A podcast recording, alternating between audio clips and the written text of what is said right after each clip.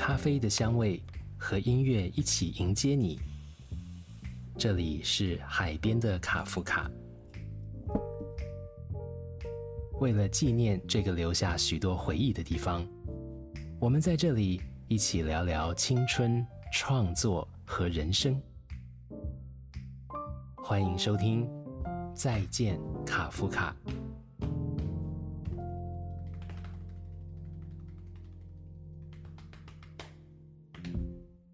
好，欢迎收听《再见卡夫卡》系列 Podcast 节目，我是马世芳。这个系列是因为在公馆的海边的卡夫卡创始店即将要告别这里，那为了要向这个曾经给过我们很多青春回忆的地方致敬，呃，我们会有一系列的活动，包括街区导览，包括演出，也包括一系列的 Podcast。我们会跟各个不同领域的创作人聊他们的青春、他们的创作人生，还有他们跟这家店的共同的记忆。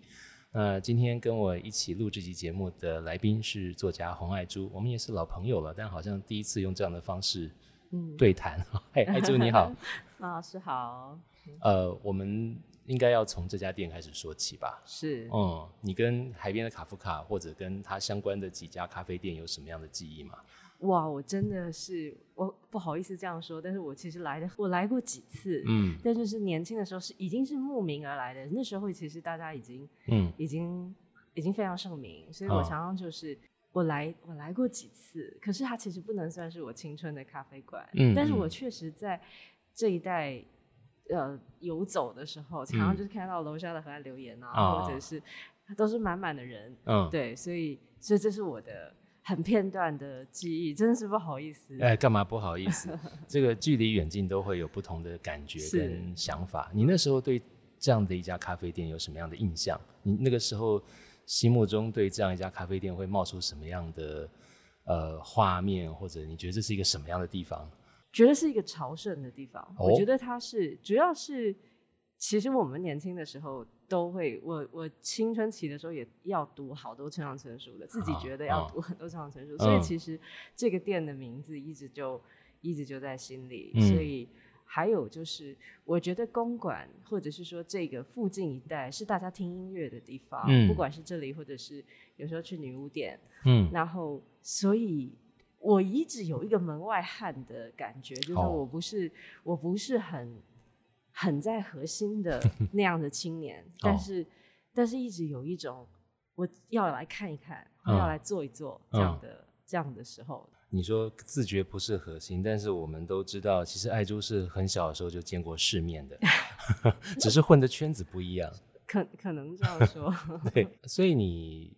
青春时光最最长消磨时间的地方是在哪里？我青春时间最长消磨时间的地方是重庆南路。重庆南路，对，因为因为交通会经过台北车站，然后我会让自己大量的时间在呃三明书局，在当时还有的商务印书印书馆，所以其实是那是小时候延续过来的习惯。更小的时候就会在东方出版社，嗯，所以公馆这个地方对我来说是成熟厉害。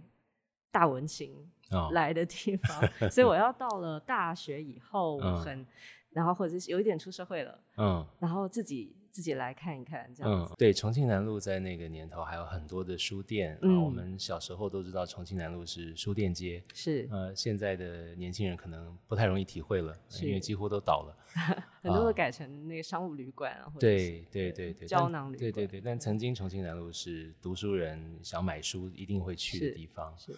但公馆是另外一种不同的气氛啦。对，公馆其实有不少卖书的地方，但是跟重庆南路确实很不一样。嗯，那那时候你来公馆这一带，嗯，都去哪里呢？都去哪里？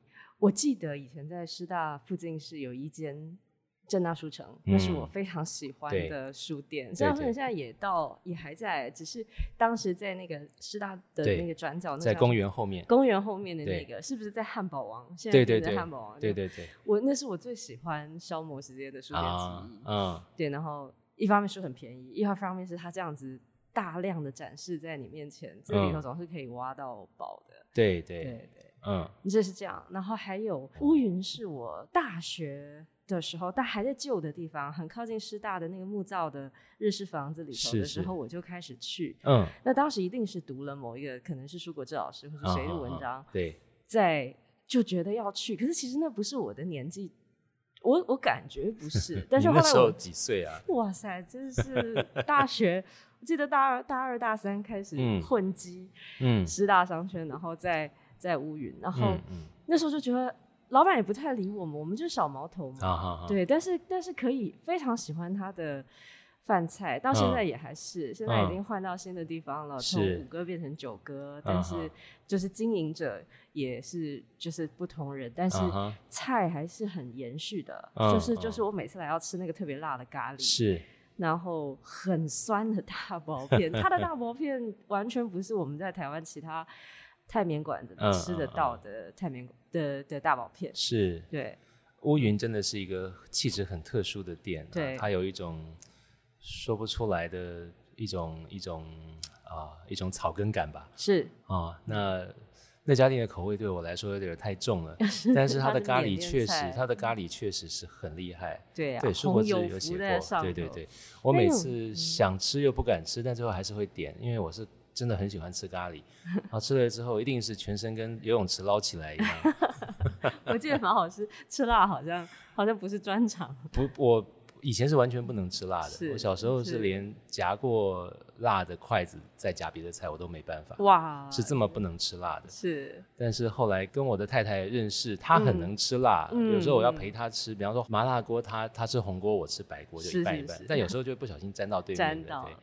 结果后来是他越来越不能吃辣，嗯，我反而被练出了一些辣胆，所以我现在变得好像比他能吃辣的样子。对。吃辣确实可以 可以练的，对，对。所以我记得的是乌云，然后啊，我记得那种，尤其是老板，嗯。就是我觉得公馆特别有这样的地方，就是嗯。有着奇特老板的店，哦，因为假设我们小时候去的。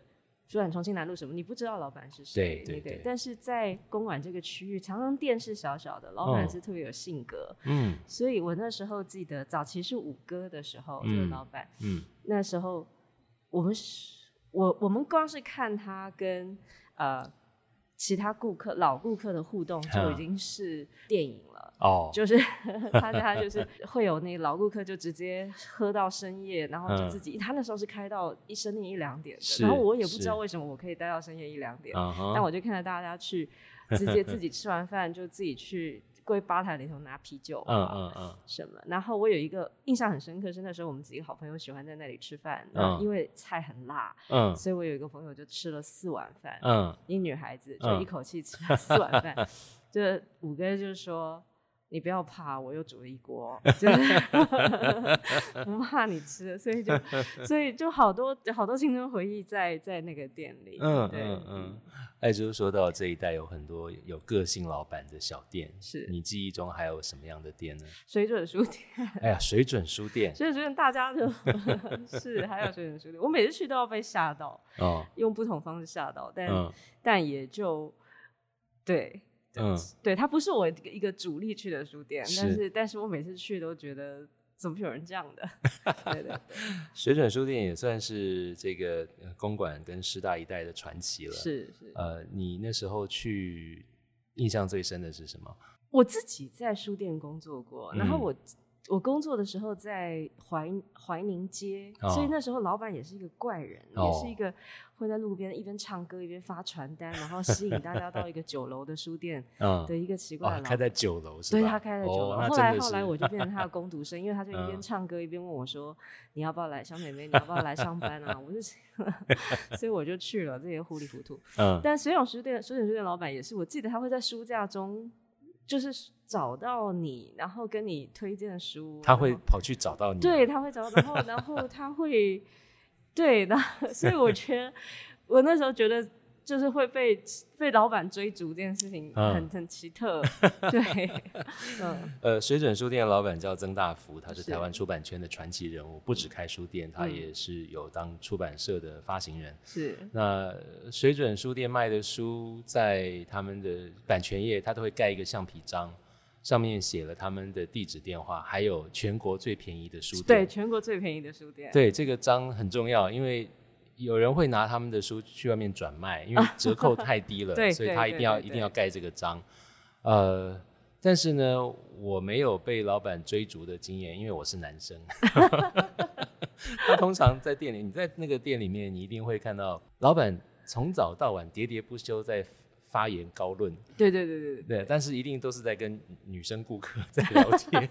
我们进去他是不会管我们的。对，只有在结账的时候，他会忽然从柜台面爆出一本，这本超棒，一定要买，然后三折卖给你什么的。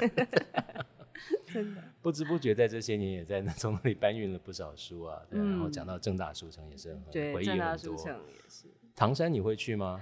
唐山去过一次，不是不是常去的。嗯对对对。呃，公馆一带还有几个比较专门的书店，什么结构群啊，对，还有雅典，还有雅典，雅典美术类的书。雅典就是我们会去。雅典跟你的本行有关吗？对，不过我们早期也是去重庆南路的雅典，后来他又搬到博爱路圆满附近。对，所以所以雅典是我们常去的书店，重要的。嗯，所以呃，少少女爱珠在公馆 去买书，然后去乌云看大人。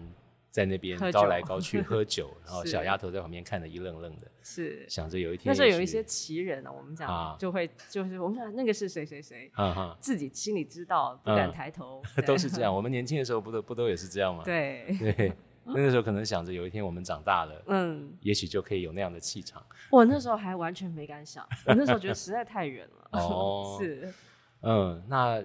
还有什么样的印象呢？对这个地方最奇特的印象是，其实是跟我先生有关，因为我先生是黄维荣，他是在南区生活很久的人。是的，对。那所以最奇特的是，我其实，在小的时候读他写的书，嗯，但有一段时间我就没有特别关注这个创作者了。嗯，到了一个很奇特的时间，是我自己稍微开始创作，然后，然后。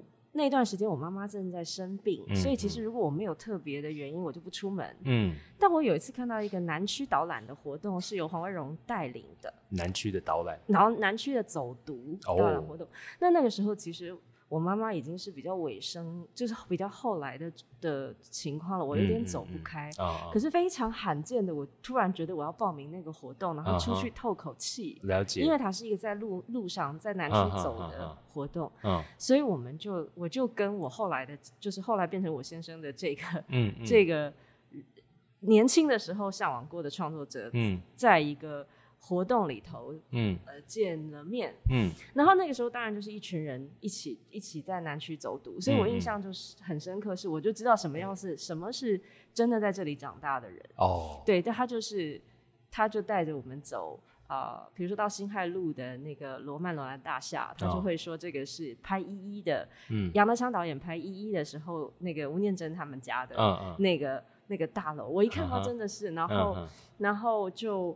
在巷子里穿梭，经过了温州公园啊，经过了这边好几家咖啡馆跟书店。嗯，但很奇怪的事情是，可能是那个时候因为妈妈的状况不好，所以我我相当程度的心不在焉，我完全忘记这件事，我连忘我事后连参加过这个活动我都不记得。你不记得你参加过这个活动？然后我也不记得讲师是谁。哦，我记得讲师是一个高高瘦瘦的人。哦，这是非常离谱的，因为过往我参加所有。我所向往过的呃创作者的各类型活动，嗯，我都会留下印象，嗯，然后我都会抄笔记。但我那一次是相，因为是走读，没有留下笔记，相当的心不在焉，嗯。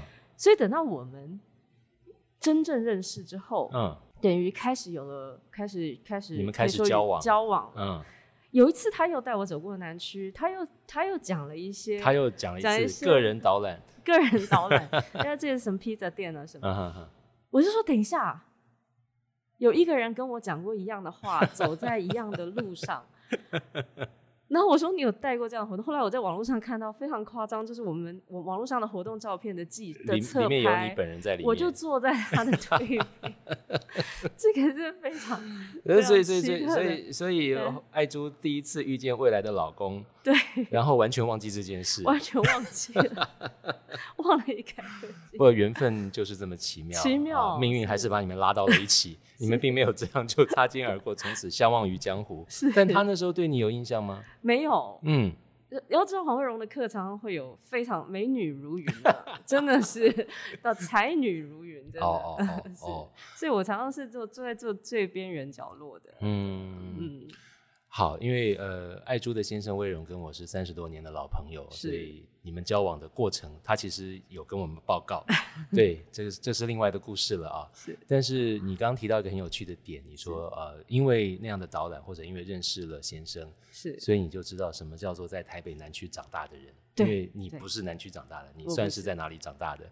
对，我是在台北乡下，我们在新北市的郊区，所以我们进城都会有一种我要进城了的的感觉，所以我就是我通常是会就是进城去参加活动，或是做就是各式各样的文化消费啊。我们去我们去看电影，我们会去去成品书店，嗯嗯，对，南区的成品书店就也是会常来的，但是那跟那种几乎变成生活必需品，我先生那种。他他对南区熟门熟路的程度是，他到现在要影印一张什么东西，他还是要进南区的台大附近的喜欢的店来印。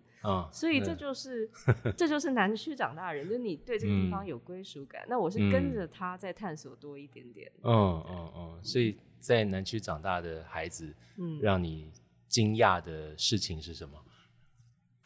我觉得他们就是。我觉得这里是文青的 capital，文青的首都吗？对，文青的首都是吗？主要是他这里的不管是书店、音乐活动，或是乃大乃至台大校园，那本来就是他毕业的地方。嗯，然后还有这附近，呃，所谓的文艺编辑的这些影印店啊，嗯，或者是。不管是电脑或什么，就其实他他有他的，我们现在连配眼镜都来这里配了。我们在旁边的博士眼镜哦，配了两副眼镜，这也是他从大学时代延续到现在的习惯。是。那我们两个因为认识之后，我就从根本没有个固定配眼镜的地方，变成来到专程来到南区配眼镜，由这边的，就是从大学帮他配眼镜的大叔，再帮我验光，再帮我配眼镜，所以这简直是我说，而且。真的会叫博士眼镜的 眼镜行就在校园旁边，我觉得这也这也太可爱了，所以就就是他把我带深一点，在在这个区域，嗯嗯，对对。呃，公馆商圈因为有台大有师大，嗯，所以呃，眼镜行是超级基站区。是，大家如果来的话，要留意一下，非常密集。呃，各有各的拥戴者。是，我们也是今年被朋友介绍了很厉害的眼镜行，然后一传十，十传百，大家都跑去配。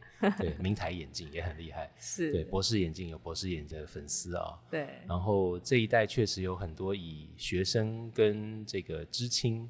为营业目目标的各种各样的店，除了很理所当然的书店，还有大量的影印店。影印店大概就是学生会去印参考的东西啊，嗯，然后这个论文要去一一下子印几十本啊，是，还有一堆小型印刷厂。在我念书的时候，我不知道现在还有没有。你知道我们那个时候要编校园刊物嘛？嗯，呃，一一一一弄总是要印它个两三千份吧，嗯，所以都要都要去学校附近找那种小型印刷厂。他们就是接这种学生生意，呃，生意不好做，但是还得一天到晚接受学生来拉广告的骚扰。我们知道爱珠，大家对她最熟悉的事情应该是《老派少女购物路线》这本书。但是，呃，爱珠在写这本书之前，你你在社会上被大家认识的本行是做平面设计，是做平面设计。对，那这也跟你的呃原来念书念的也是相关的系所嘛？从小是这样。嗯。那呃，包括你去英国，嗯，也是跟这个有关系。对，也都念设计，一直我从高中就是复兴美工那种典型的技职体系出来的，所以然后是一路升学都没有离开过平面设计的领域。是你在开始念设计这一行的时候，跟现在的场景应该还蛮不一样的。对，我觉得我们是在，我是在那个是呃类比到数位。交接的那一代，虽然我的我入学的时候，大家已经开始用电脑工作了，已经包括 Photoshop 大大概到二点零、三点零，嗯，已经开始工作。可是，可是因为储存媒体的还不还不成熟，所以常常会，呃，就算用电脑也很辛苦，所以还会有大量的手工作业。你那时候是用过 MO 的？对，我用过 M O，然后我还因为有时候那时候班上有 M O，我记得我们全班只有一个人有 M O，是很贵啊，非常 非常大家都拜拜拜拜托他。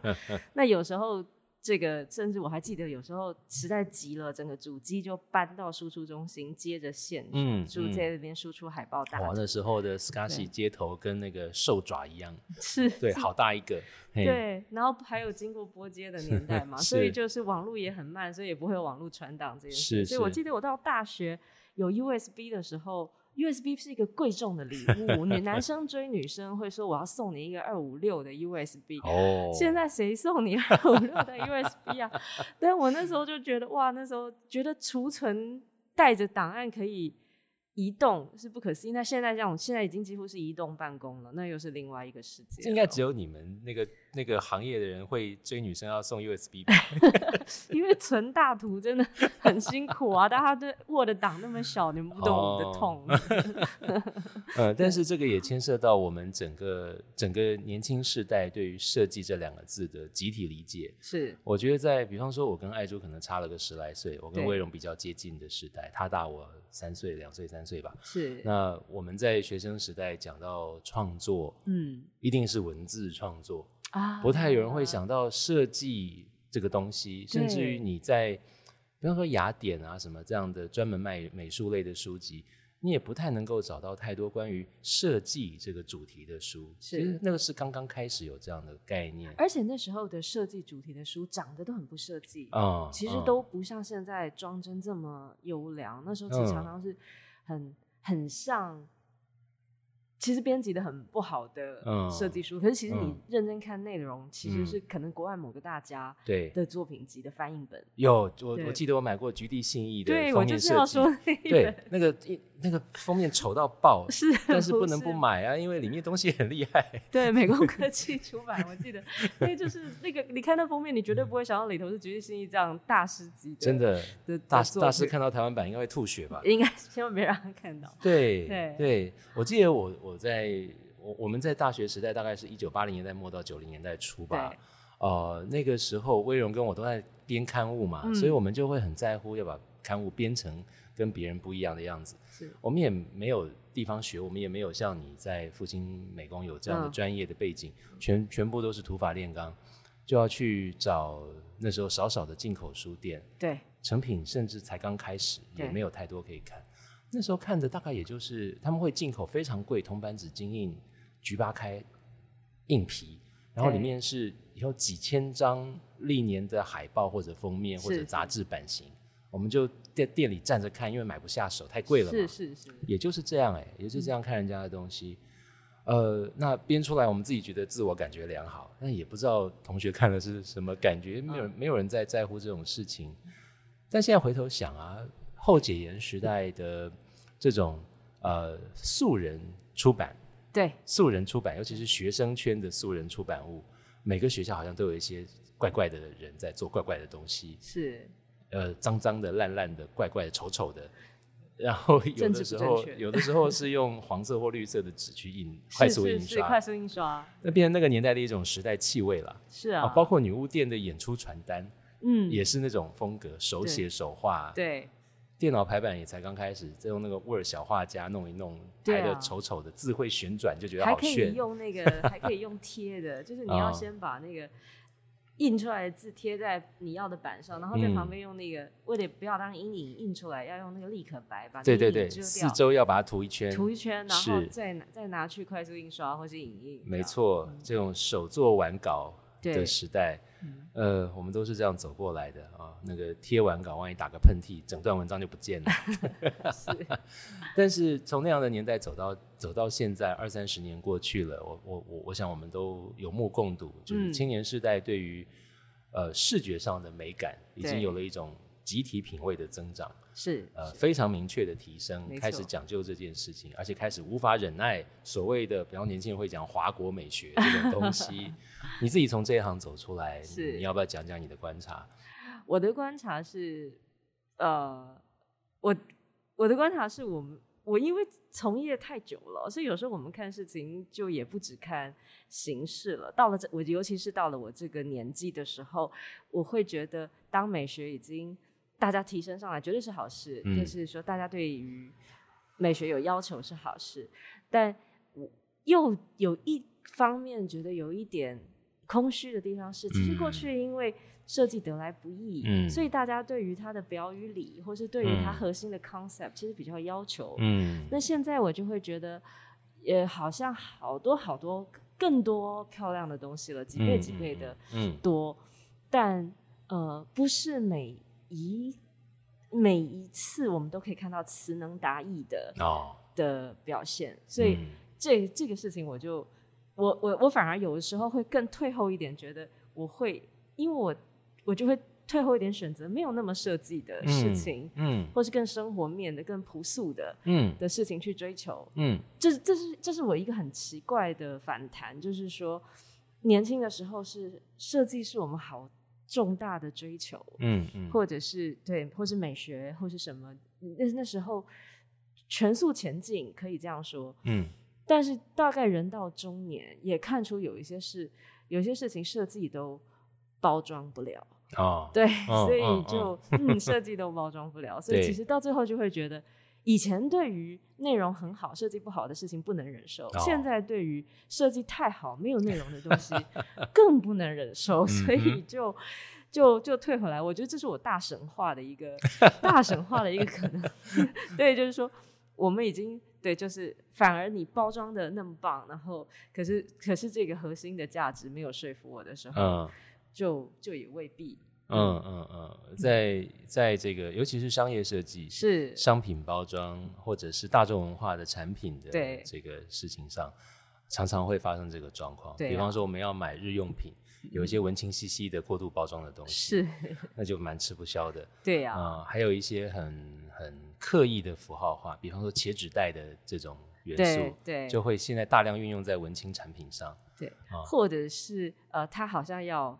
我先生因为创造了一个杂志叫《小日子》，后来就有一种风格叫“小嗯日子风格 ”，那其实是很吃亏的。小日子本身嗯，就是说 小日子，但是后来就是有好多类呃仿效的嗯风格，那就是大块的留白，然后很呃黑底白字，嗯然后调过颜色的照片，啊，可是你实际看那文章，就其实也未必是很很能读得下的，对，所以所以仿效的风格很多，它也会出现在饮料店啊，出现在咖啡馆啊，嗯嗯。嗯，对对对嗯，我相信对爱珠来说，创作这两个字，它不不会只是文字创作，也不会只嗯。是图像创作。你对你来说，它就是一种表表述自我的方式，或者是跟世界沟通的界面。嗯嗯，所以对于视觉的讲究，对于文字的讲究，对你来说，我我觉得都是都是非常非常需要在乎的。嗯那嗯，本质性的东西，比方说一一篇文章，是不是可以写的让大家读得进去？是不是嗯能够写出一些动人的东西？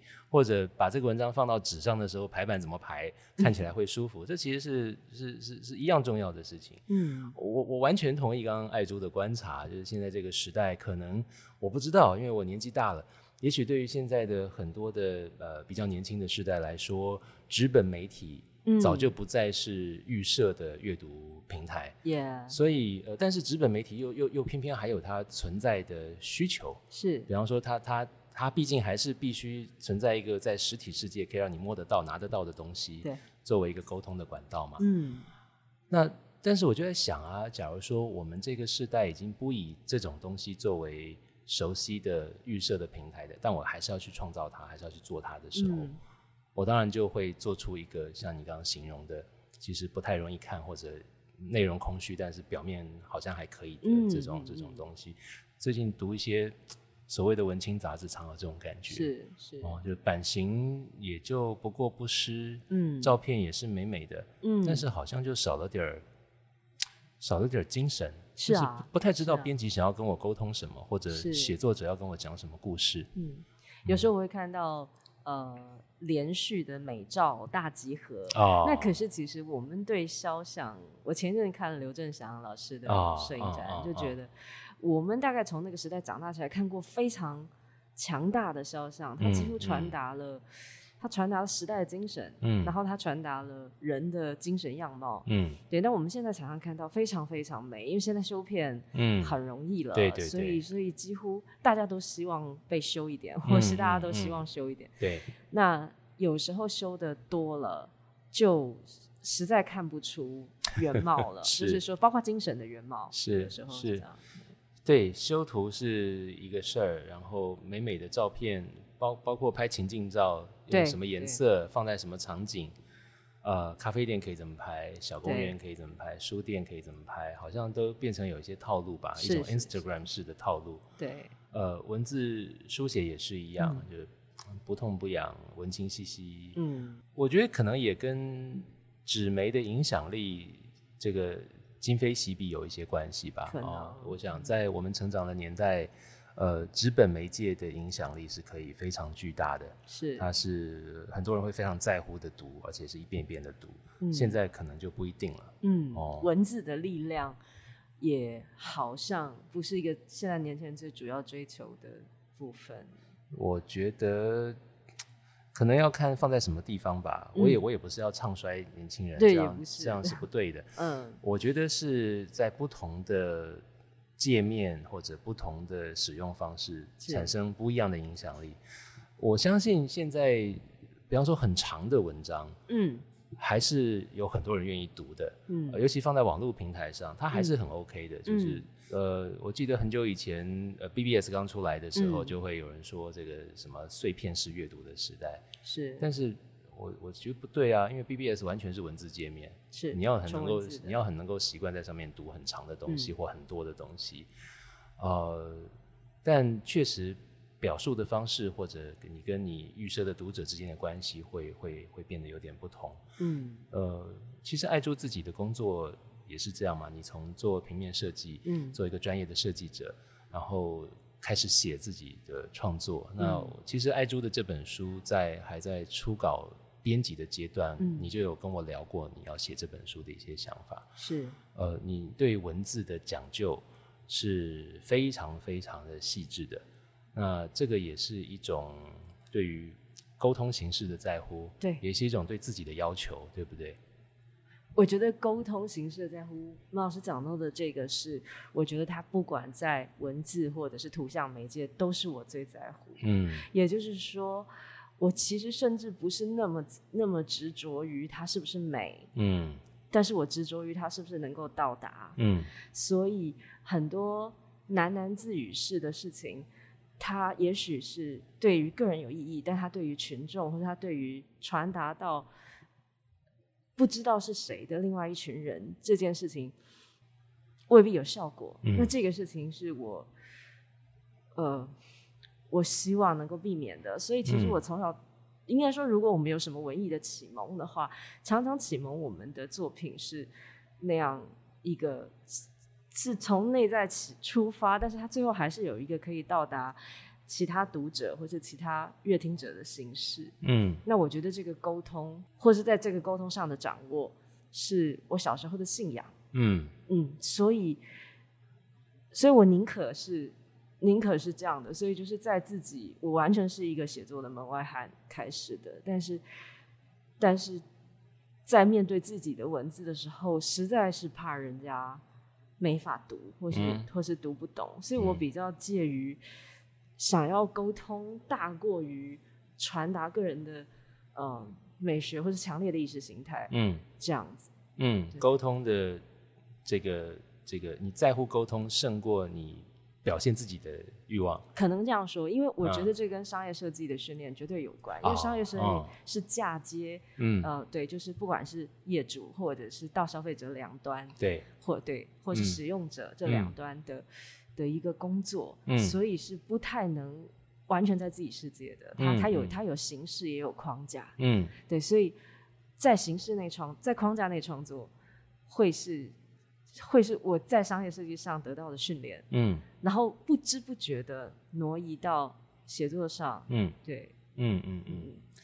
爱珠的文字生涯，呃，从。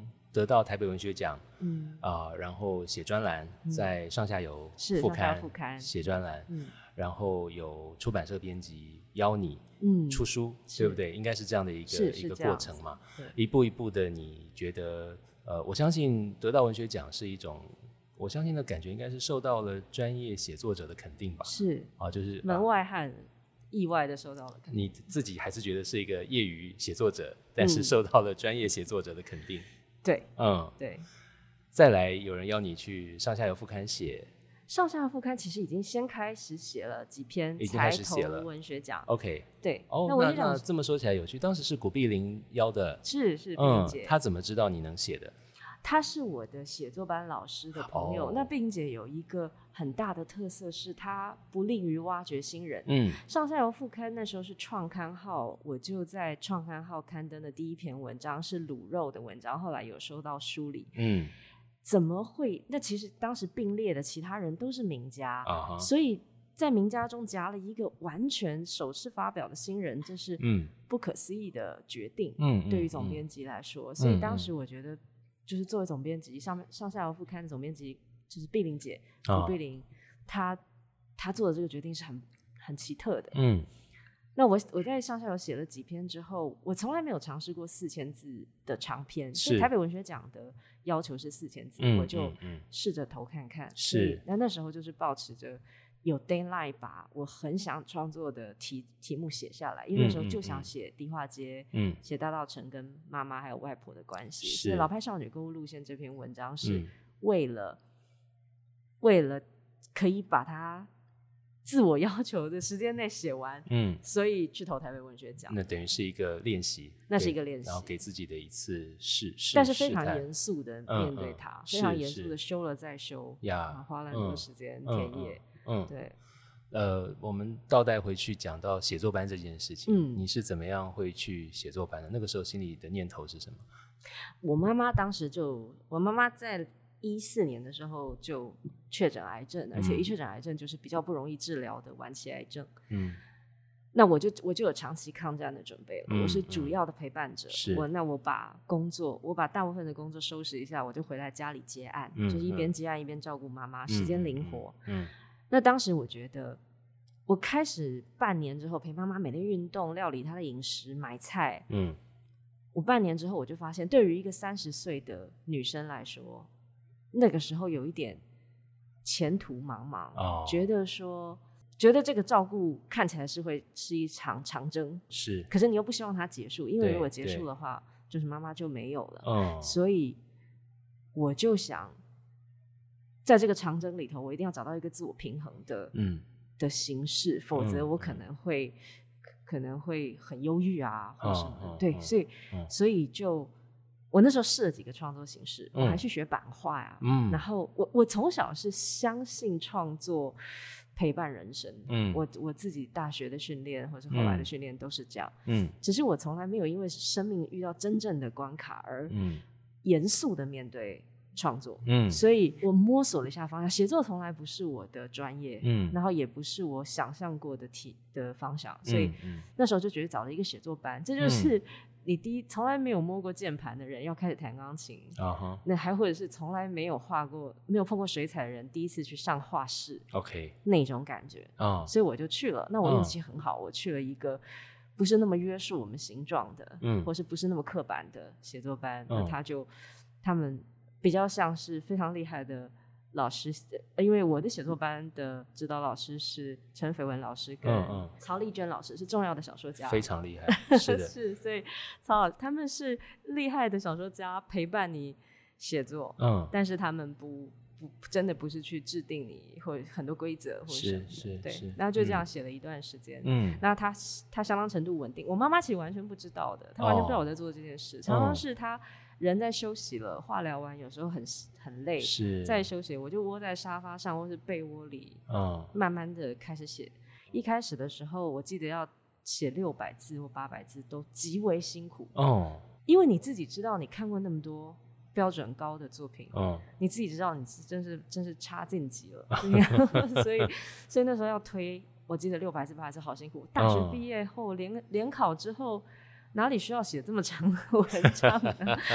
是啊，所以嗯，所以所以是这样，嗯，慢慢慢慢来的。所以文学奖对我来说是一个 deadline，是，我也蛮鼓励大家这样健康的看待它。是，你把它当成一个有奖金的 deadline，没有就算了，没有就算了，但会把作品完成。是是，碰到好的老师很重要。是啊，陈斐文、曹丽娟听起来就是很好的老师，他们绝对不会。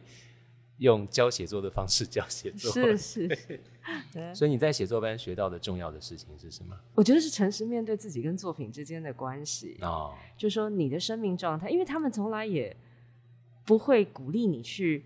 我们以文学奖为标的，或者是我们以出书为标的，从来也不是这样，所以不是以一个功利的结果嗯作为目标，是，而是你最想写的，你想写的是什么呢？你有好好的对待你的题材吗？嗯，这是我我当时感受到的，现在也陪伴我的，是，有甚至有时候有一些太文学腔的东西跑出来，老师还提醒你，嗯，老师说你。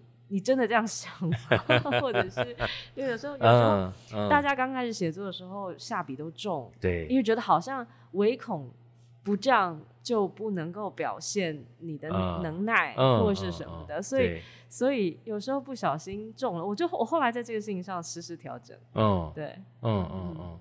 呃，对，要那么厉害吗？要写的那么厉害？要写那么厉害吗？要有这样的自我表现的腔吗？是啊，要让读者时时感受到你很会吗？很会写吗？是啊，是啊，对，对，是从那样的状态一路一路来到了你出版了人生的第一本书。是在出书之前，你不会想到输出之后会怎么样？对，就赶快先把这个 deadline 给处理掉。对，而且你自己是这本书的装帧设计。是。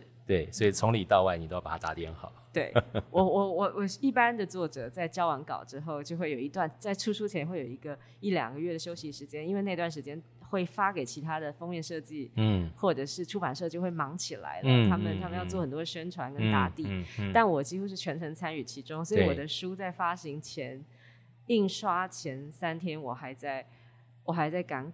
赶稿，我在远流出版社，我还在赶这个封面设计，然后等到印刷稿发出去之后，我去看印，然后看印的时候签书还签不完，所以就把那个飞页 整叠带到印刷厂，在印刷厂签了五百本书，是，所以我好像是 non stop，就是没有休息的延续了作者跟设计师的工作，真的，然后一路到了书籍出版。对，假如是音乐的。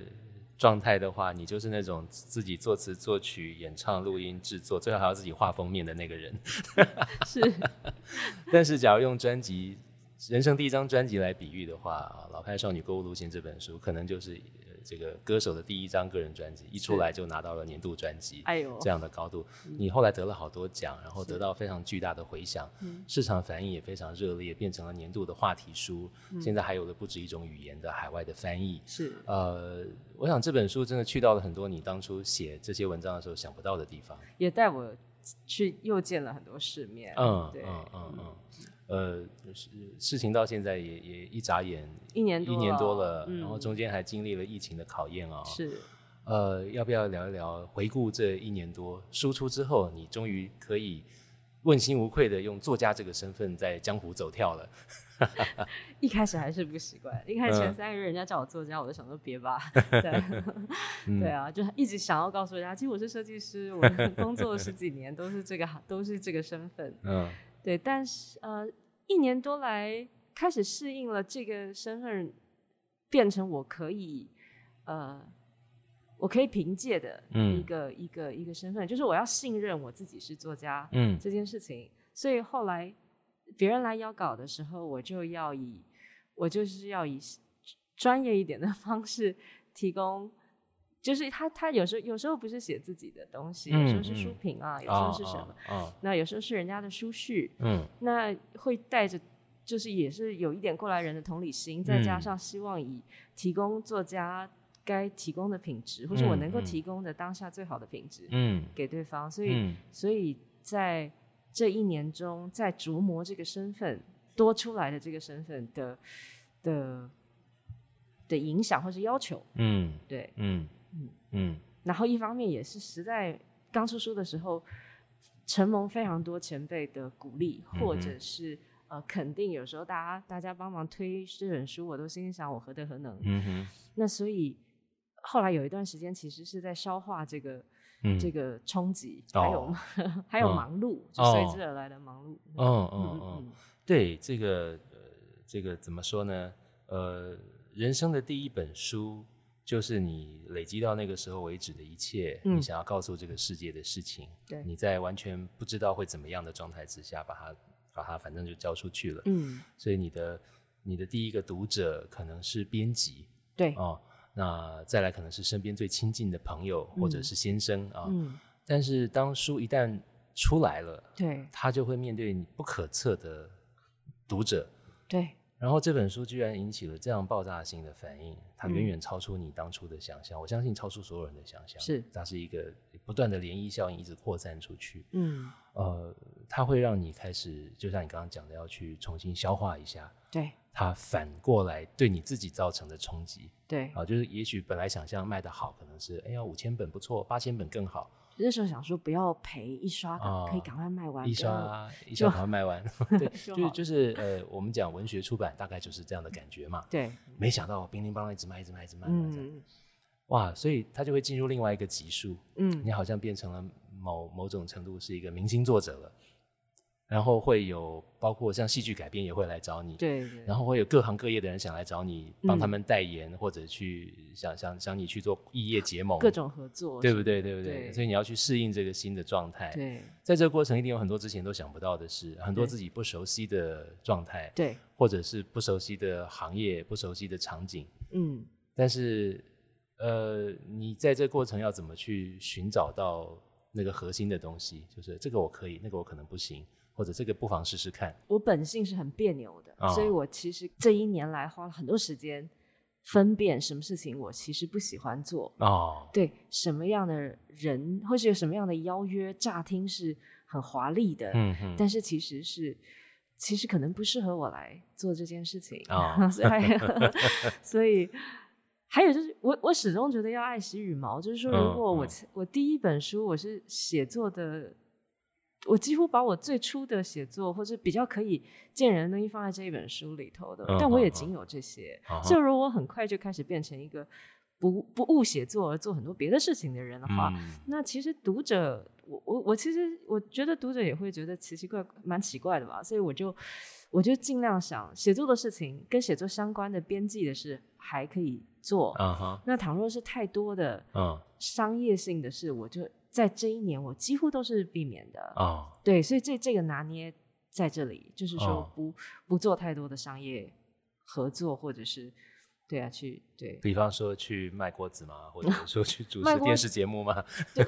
还有电视节目我，我更是没办法，我嗯我也推掉了所有电视节目，主要是我根本不觉得我是可以上电视的人。不会，你你一定可以，只要是你愿意，你一定可以，你台风非常稳 哎呦，OK 的。所以就是那个从那个大宅女嗯突然变成很多很多小邀约，那我当然嗯，这中间有一个很重要的咨询对象是我先生，是因为我先生也是早会，也是早很早出道，也受到，很多瞩目的很很早出江湖啦，对，对对对，嗯。所以我就说，有时我就觉得晕船这个事情，哦。对，就不要晕船这个事情要，哦哦。我觉得我可以跟他咨询，哦，对，或是有一哦些讨论。哦。那当然，因为他是媒体前辈，所以他、嗯。他对于媒体的生态也多有多少有一点了解，是所以有时候他跟我分析一下，嗯这样，所以所以有一个重要的军师，嗯。很很很很能够定军心，否则其实我觉得如果我独立面对这一切会，哦。会更呃更紧张一点。会比较慌一点，对，会比较慌一点。哦那当然有很好的出版团队，我也当然当然我也跟他们讨论。嗯那大家的共识都是这样，就嗯我们现在以作品跟作品有关的事情先做是，是是，如果对作品有益，我们愿意再再就是多帮他宣传一点或是什么。嗯嗯可是有时候真的就是真的就是异业合作，嗯那就那就未必了。是是，呃，所以老公在这个整个过程里面给你最受用的建议跟提醒是什么？哇，他给我最 还是他给了你一万种建议都很受用？没有，他就是让我说，他说我觉得你这个问题你要问马世芳，真的，他他在他说他觉得他觉得他说他说我觉得我的我创作不是这个路数的，我觉得你你还是要要咨询更厉害的对象。我记得他在我还没有出书之前，嗯为了我出书怎么样，他帮我问了包括马老师在内的、呃几个。朋友，哦就是尤其是好的朋友，就是有有过出书经验的，问问大家的出书的经验怎么样，然后然后他们的决定，当时的决定是什么，嗯然后他就带着我去见这些朋友，是很有意思。哦我觉得这是他的方式，就是说他嗯不直接说，哎呀，我当年啊是怎么样，他倒倒不是这样，嗯，对，很可爱的，嗯，这个不错，这是非常好的事情。你知道我我认识魏荣太久了，嗯，魏荣在年轻的时候，比方说三十岁之前的黄威荣是霸气外露的。我有问过他，我说你以前是不是很够浪玩？够浪玩倒不至于，不然我们也做不成朋友嘛。但他是对自己的想法很有信心的，他对于自己看到的世界有有很多的热情，嗯，这也是很重要的人格特质，不然怎么当总编辑嘛？哦。但随着年岁渐长，他整个人也柔软下来，嗯，然后这个这个心胸也变得更宽阔一些，所以他会跟你说，这不是我的路数，对，或我觉得这个我不是那么把握，但是我知道你可以问谁，对，对。对对对对，那这都是很好的事情啊，因为他的 connection 也够多够好，他可以去引导到可能可以找到的气味相投的人，嗯，所以。呃，现在回头再看自己的第一本书，当然就会发现当时做的很多的决定，嗯，有很多的不确定啊，或者也不知道自己够不够好啊，也不知道这样可不可以啊，但反正硬着头皮把它弄出来，因为每一个决定都是自己竭尽全力要把它做出来的结果。啊，现在回头看，一切都是最好的安排。只要大家保持着一片歌手的心情，就是说你人生只有这一这一本书了，那就会那就是全力以赴。你当时真的是用这样的心情？我真的是用这样的心情。哦，就是反正书出掉，给自己有交代了。对，然后要给出版社有交代，所以我就说我是一片歌手。哦，所以 哦，我当时真的有这样的想法，是这样想。我记得我还记得我们真的在你们家讨论过进度要怎么抓。我还是在帮你出主意，说你几个月写多少？对，那时候马老师说四个月可以写完，我想说是不可能。后来你花了多少时间写？我我又花了，我又花了快一年，因为中间还。因为疫情的关系，我们还又跑去结婚。哦，对对对，本来没打算结婚的，后来跑去结婚，你忙了一阵子。哦，对，然后我的编辑都快昏倒了。他说：“哎，不是 deadline 是今年十二月吗？”我说：“哇，可是我一月先去结个婚，可以吗？”不是，结婚跟写写文章不见得冲突吗？冲突冲突。哦，是吗？好吧。是。我记得我之前跟爱珠在聊，也有提到，因为。呃呃，作为文字创作者的这个身份确定下来，而且你现在，我相信你已经比较把握，你确实是可以写，嗯，而且确实有很多想写的东西，是，所以接下来你会开展，其实已经开展了新的写作计划，嗯，而且不会是遵，就是跟着之前写的这个路线走，你会有一些不同的题材想写，要不要跟我们多说一些？现在在写的的文章很多就会到第二本书，那第二本书它。它比较像，如果说《老派少女购路线》是一个过去式的话，就是说它是很多的回忆叙事，你写了很多的妈妈跟家，就是我的家族。嗯，大概到第二本书的时候，还会有一些这个，不过就会多一点现代式的部分，比如说我现在去的地方，嗯，我的我跟我先生结婚的时候有一些很有趣的是决定，那这些决定其实跟我过往的书写脉络有点关系，就是我们怎么决定一个。大饼呢？嗯，对，这个大饼跟我的人生又有什么关系呢？就是它，它很有趣，它连接了过去的累积跟我现在的生活。嗯，对，那它还是散文，因为因为第二本书还是会是散文的形式。是，对，但是就会有很多这这两三年的的事情，嗯，放进来。嗯嗯嗯，这两三年，艾珠的人生发发生了翻天覆地的变化。是，呃，认识了小时候读的。那个大学长，那个作者 黄维荣，然后参加了导览，又忘了他，但后来又重逢，然后他他主动对你展开追求，嗯啊，两个人交往结婚，本来也没想到要结婚的啊，对，那出了人生的第一本书，本来把它当成一片歌手的心情在做，是，没想到一炮而红，变成了很多事情的起点啊，呃，接下来人生还会有更巨大的变化。就准备要当妈妈了，是是，嗯，对，现在这个这个事情应该是人生到目前为止最巨大的一件变化了吧？我觉得简直是荒谬极了。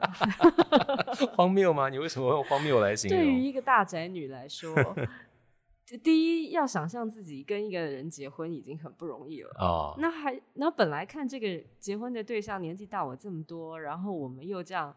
两个人蹉跎到中年 才去结婚，也想说生小孩这事可能跟我们没有关系，没想到糊里糊涂竟然弄出了一个小孩。所以现在是一个怀孕六个月，我现在录音的时候是怀孕六个月的状态，可能播出的时候都快要生了。嗯，预产期是二零二三年的一月吧？对一月是，所以所以到了这个时候要。都一两文青束手无策，我们也不是什么什么雄厚政什么雄厚的资本的社会人士，我们就也两文青觉得很荒唐。那但我们每天都在学习，所以我们我们就学习的方式就是开始读一也，我觉得文青只能读书了，就开始开始读一些过去你从来不会去的书区，亲子啊、教养啊，然后然后会对啊，或者是。开始试图了解，或是开始试图开始观察你身边人怎么带小孩。以前这事情怎么会跟我们有关呢？所以，对，所以，但但是这是一个一个好一个喜讯。嗯，当然当然，我们我们很快乐的迎接他，虽然惶恐。嗯嗯。呃，真的是要大大的恭喜，因为我也知道，我跟魏荣认识太久了，他以前常常说他这个他这个人是不会有后代的，什么什么的。话不要说的太早啊！然后以前看年过半百，对，以前看朋友带小孩都是隔岸观火嘛。是是是，现现在不一样了。跟各位听众朋友分享一下，就今天录完这个节目，爱珠要跟老公去月子中心签约了。是是是，就今天下午。对，但是呃，晚婚晚生的好处是，身边很多朋友可以给你们咨询，是他们都已经经历过那地狱般的 阶段，或者会告诉你们什么时候要注意什么事，还有很多很多的。呃，要去哪里买什么东西？对啊，他们一定会给你们很多。我们也得到了很多直接的馈赠，还有对对，他们他们已经用不上的东西。对对对。呃，但是有时候因为每一个小孩都不一样，是，所以每一个家庭碰到的状况都不一样。是，搞不好听了越来越多的批年会越来越慌也不一定。我不知道你们现在是什么情形。我们现在抱着走一步看一步的心，因为我们两个都是花了很长时间知道自己。长什么形状的人，所以所以其实，因为因为作为一个讲文艺青年好了，如果不来，并不来自一个文艺青年的家庭哦，那其实是会觉得你从小知道自己跟周遭不一样，然后在中间摸索你可能嗯适合做什么样的事情，或是变成什么样的人，那个摸索过程之长，而且，所以我们就想，如果要面对一个新生命的时候。他势必要跟我们不一样的嘛，他势必是一个完全不一样的个体，那他可能也有他的摸索。那作作为父母的话，或者是家庭的话，他可能可以提供什么样？什么样的环境或者是协助，但我们也不知道，我们只知道我们长大的时候不容易，是，所以所以要面对一个接下来长大也不容易的人，是，谁的长大都不容易，但是我很确定洪爱珠跟黄瑞荣的小孩一定会很精彩，一定会很精彩，而且这个孩子的干爸干妈一定也会很精彩，他们会有很多很多的教父教母干爸干妈，是，而且而且大家身怀绝技，一起照看这个孩子长大，就是一整个村落一起抚养他长大。的感觉。